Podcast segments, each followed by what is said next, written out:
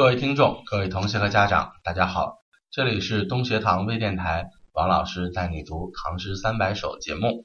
今天呢，我们接着上一期的内容，给大家分享《长干行》第二首诗的相关内容。请大家把书翻到第三百零五页。在上一期节目中间啊，我们提到了这个《长干行》的第一首啊，写了一个非常淳朴又非常勇敢的姑娘。他在长江边上划船的时候，听见了隔壁船上男子的口音，然后就利用同乡搭讪的这个机会，去曲折的认识自己的心上人。那么接下来的第二首呢，就是在第一首姑娘的问话的基础上来回答这个姑娘的问题，是这个男子的回答。那么我们接下来就来看一看这个男的是如何面对这个姑娘的。搭讪的，先来看看整首诗歌的内容。嘉临九江水，来去九江侧。同是长干人，生小不相识。大家又说了，老师这个诗歌一点韵都不押，这个侧和实根本就哪儿都不挨哪儿。对啊，这是我们今天的读音。我之前也跟大家讲过，像这种诗歌啊，它在押韵的时候用的都是古音。在古代，这个侧和实这两个字。都属于入声字，它的读音跟今天有非常大的差别，在当时他们是押韵的啊。当然这不是重点，重点我们还是先来解释一下诗歌里面的一些概念，因为整首诗歌二十个字其实没有任何难字，一看我们都认识。但是中间关于这个九江啊，我们要简单的说一说。今天呢，咱们中国依然也有九江，就是江西省的一个大城市叫九江市。就在长江的边上，但是我们这首诗歌里的九江和今天的九江市，它在地点上好像有点关联，但它并不是重合的意思。在这个地方，我们注释里面专门说到了，叫泛指长江下游，但是并没有把这个事儿啊说清楚。接下来呢，我就给大家花一点时间简单说一说，就是咱们长江啊，非常的长，从中国的西头一直到东头，贯穿了全国。都是这条长江，全长呢几千公里。但是呢，在这个过程中，我们就要给整条河呀分出上中下游。这个上中下游它是怎么样区分的呢？就是从湖北的宜昌往上，就是长江三峡的出口宜昌往上的那么长的几千公里，全都叫上游。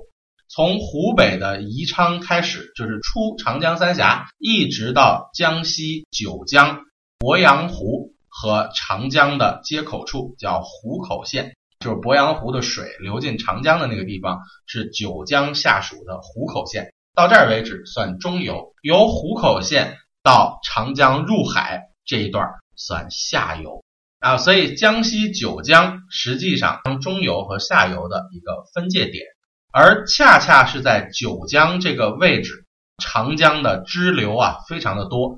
不仅有鄱阳湖，周围还有很多其他的河汇流到这个长江中去，那是它的一个支流。那么这个地方呢，就足足有九条江汇入了长江，所以这个时候九条水一起流啊，那很壮观，所以古人就称之为叫九派，就是这个派遣的派，或者是九江。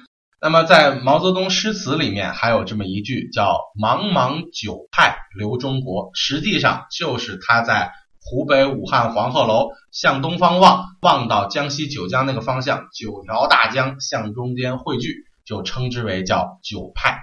九条河的汇流都在九江整个市的范围之内，可能是它的市区，可能它下面的一些县城逐渐的汇进长江去。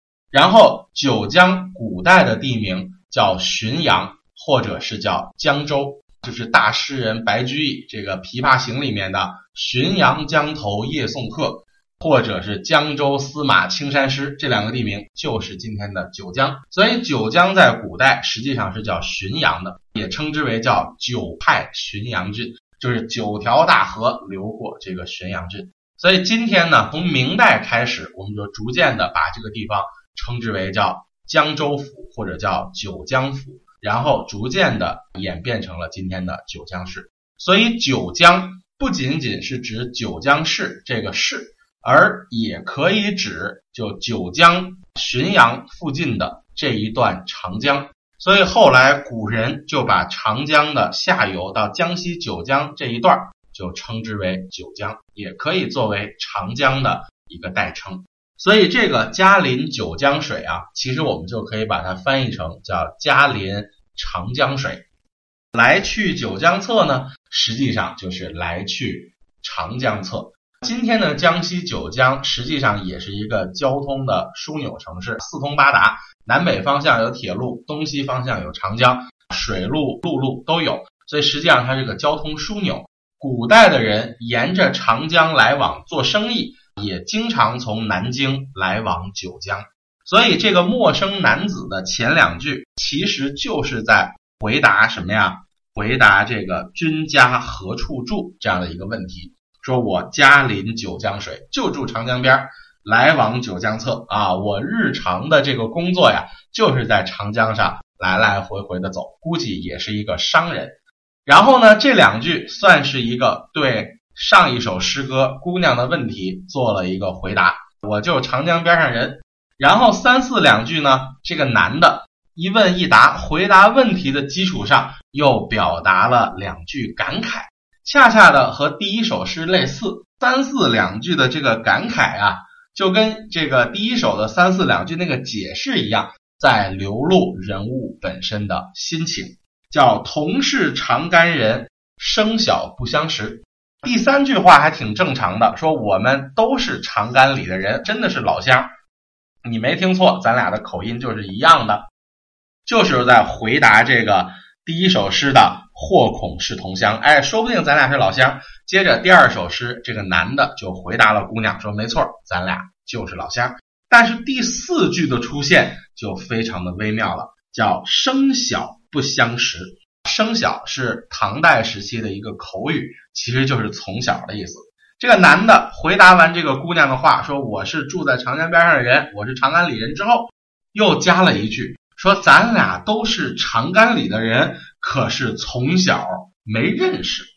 实际上我们一听，哎，这不是句废话吗？你俩要是认识了，还至于在两条船上互相自我介绍吗？对吧？但是在这个时候，他为什么特地的感慨了一句：“咱俩竟然从小都不认识啊？明明是生长在同一个地方的两个人，可是从小不认识。”每当我们去感慨这件事情的时候，我们就想一下，他为什么要说咱俩从小不认识？意思就是什么呀？意思就是要是从小就认识就好了，就是要早知道，我们就应该早点认识。这是什么意思呀？实际上是这个男子啊，在用非常微妙的口气，在回应着上一首诗歌中间这个姑娘微妙的问题。这个姑娘说：“哎，我就是停下船来，顺便问问，说不定咱俩是老乡。实际上，她心里面想的是啊，我要跟你认识一下，咱俩可能发展一些别的关系。然后这个男的呢，他说：哦，我就是长江边上人，咱俩是长干里的老乡。接着最后又感慨了一句：可是我们从小就不认识，啥意思呀？说相见恨晚，怎么就没早点认识呢？”表达的是这样的一种感叹，略微的还带点遗憾的心情。那什么意思啊？意思就是他其实对这个姑娘也有好感，但是这个话呢也没有直说，而是用一句感慨说出来。哎呀，咱俩怎么小时候就不认识呢？我也想知道这个问题啊，你俩怎么就早没认识呢？非要等到两个人都长大了，跑到长江边上来认识，对吧？但是恰恰是在这个问题里面，同样的也把男主人公的心情。给透露了出来，所以第一首诗歌是姑娘在迂回曲折的去认识这个男子，第二首诗歌呢是这个男子在迂回曲折的表达对姑娘的好感。那么接下来我们就知道，哎，这两个人啊，估计就要发展一点恋爱关系了。所以这两首诗歌非常有意思，一首是问题，一首是回答，共同构成了男女之间的。这个交往的一个开端，而这里面呢，表面上看都是日常交往的大白话，但是在大白话的背后，实际上也隐含着非常深刻的、微妙的这个小感情啊，这就是我们在短小篇幅的五言绝句中间要试图去发现的那些言外之意。这也是为什么这两首《长干行》，我们把它拿到了《唐诗三百首》中间，作为这个唐朝的乐府诗的一个代表来出现。好，我们还是回顾一下整首诗歌：嘉临九江水，来去九江侧。同是长干人，生小不相识。好，那么时间关系，我们本期节目就先到此为止。咱们下期节目再见，谢谢大家。